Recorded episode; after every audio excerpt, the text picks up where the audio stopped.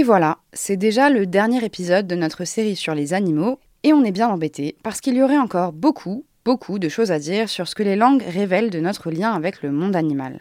Alors, faute de pouvoir tout dire, on vous propose de conclure en beauté avec un florilège de noms d'animaux qui ont parfois beaucoup voyagé, quitte à passer littéralement du coq à l'âne. Les mots des autres, le podcast de Courrier International sur les langues étrangères. Ah merde alors, comment on dit Comment ça? ça merde alors? Avec les traductrices Caroline Lee et Leslie Talaga et la journaliste Mélanie Chenoir.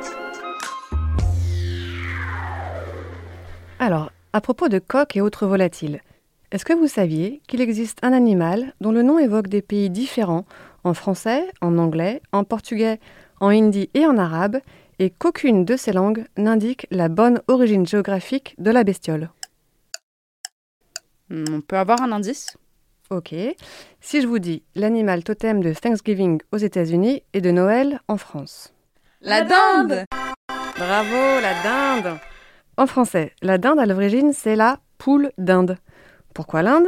Parce que l'animal est ramené en Europe par les conquistadors qui pensaient avoir découvert les Indes, alors qu'en fait, c'était les Amériques. Ah, Et la poule d'Inde est devenue la dinde tout court. Alors que techniquement, elle aurait dû s'appeler la d'Amérique. Oui, c'est exactement ça. Mais attends, parce qu'aux États-Unis, notre dinde là, c'est pas une chick of India, c'est turkey. Mais alors, pourquoi est-ce que les anglophones pensent que la dinde vient de Turquie? Très bonne question. Il y a plusieurs théories, mais voilà la plus consensuelle. Pour les Anglais, la dinde vient effectivement de Turquie, parce qu'elle est introduite au Royaume-Uni par des marchands de Constantinople au milieu du XVe siècle. À l'époque, Constantinople, c'est la capitale de l'Empire ottoman, qui est au sommet de sa gloire. Sauf que les volailles que vendent ces marchands turcs, en réalité, elles viennent d'Afrique, plus précisément de Guinée. Et c'est plutôt ce qu'on appelle des pintades. Mais bon, vu de Londres, c'est juste plus simple de parler de coq turc, c'est-à-dire de Turkey cock. qui sera ensuite abrégé en Turkey. C'est sûr que c'est plus simple. D'ailleurs, à l'époque, on simplifie à tout va à propos des produits du Nouveau Monde. Le maïs, c'est du blé turc. Les citrouilles, hop, des concombres turcs. Waouh, c'est très approximatif tout ça. Enfin, du coup, si pour les Anglais une citrouille ressemblait à un concombre, je veux bien croire qu'ils aient confondu une poule avec une pintade, avec une dinde. Mais du coup, les Turcs dans tout ça, puisqu'ils savent que la dinde vient pas de Turquie, comment ils l'appellent à l'époque?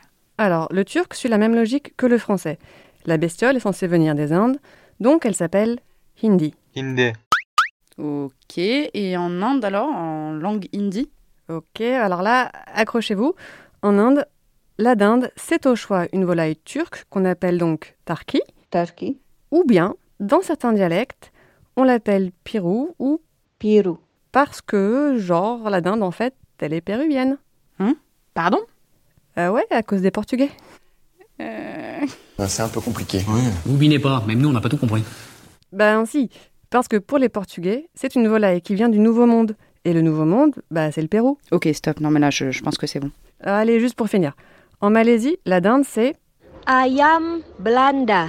ce qui veut dire le poulet néerlandais. Et en arabe, c'est un poulet grec.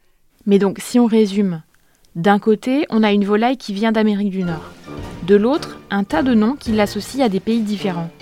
Et il n'y en a pas un qui mentionne ses origines américaines? Exactement. Morale de l'histoire, ne jamais confier des travaux de cartographie à un linguiste. Il n'empêche que, comme on l'a dit dans l'intro, il y a bien un fil rouge dans cet épisode, du coq à l'âne. Et donc maintenant, je m'en vais hardiment vous parler de ce petit équidé, parce que figurez-vous qu'il y a un lien entre le baudet et l'audace. Hmm, Laisse-moi deviner, dans un obscur dialecte, on l'appelle petit cheval venant de la vallée fougueuse? Bah, seulement si tu considères que le francique est un obscur patois. Le franc? Sikh, le francique, la langue parlée par les Francs. Tu sais, au 5e, 6e siècle. Hmm. Bref, notre baudet, en français, il tire son nom du mot francique bald, B-A-L-D, un mot qui a ensuite donné l'anglais bold, B-O-L-D. Bold, qui veut dire audacieux. Vous le saviez, ça? Non, je, je- je l'ignorais. Mais tiens d'ailleurs, en anglais, l'âne, ça se dit pas comme le... Le postérieur? Oui, oui. On peut l'appeler donkey, Donkey. mais aussi as, Ass. le fion. Et évidemment, ce double sens inspire beaucoup les blagueurs, à commencer par un certain William Shakespeare. Dans Le songe d'une nuit d'été, il y a un personnage de tisserand un peu niais, et Puck, un esprit espiègle du monde des fées.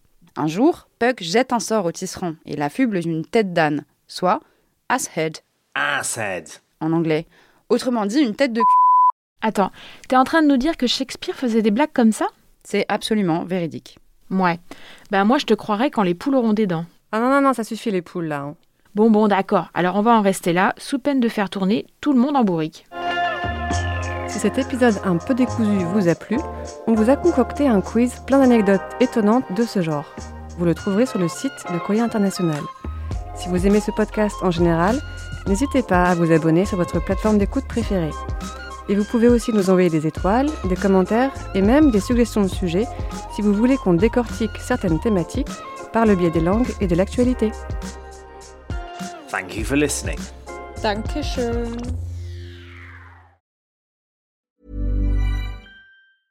Hey, it's Paige DeSorbo from Giggly Squad. High quality fashion without the price tag. Say hello to Quince.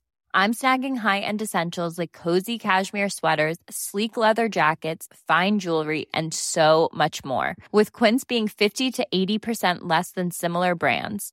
And they partner with factories that prioritize safe, ethical, and responsible manufacturing. I love that. Luxury quality within reach. Go to quince.com slash style to get free shipping and 365 day returns on your next order. Quince.com slash style.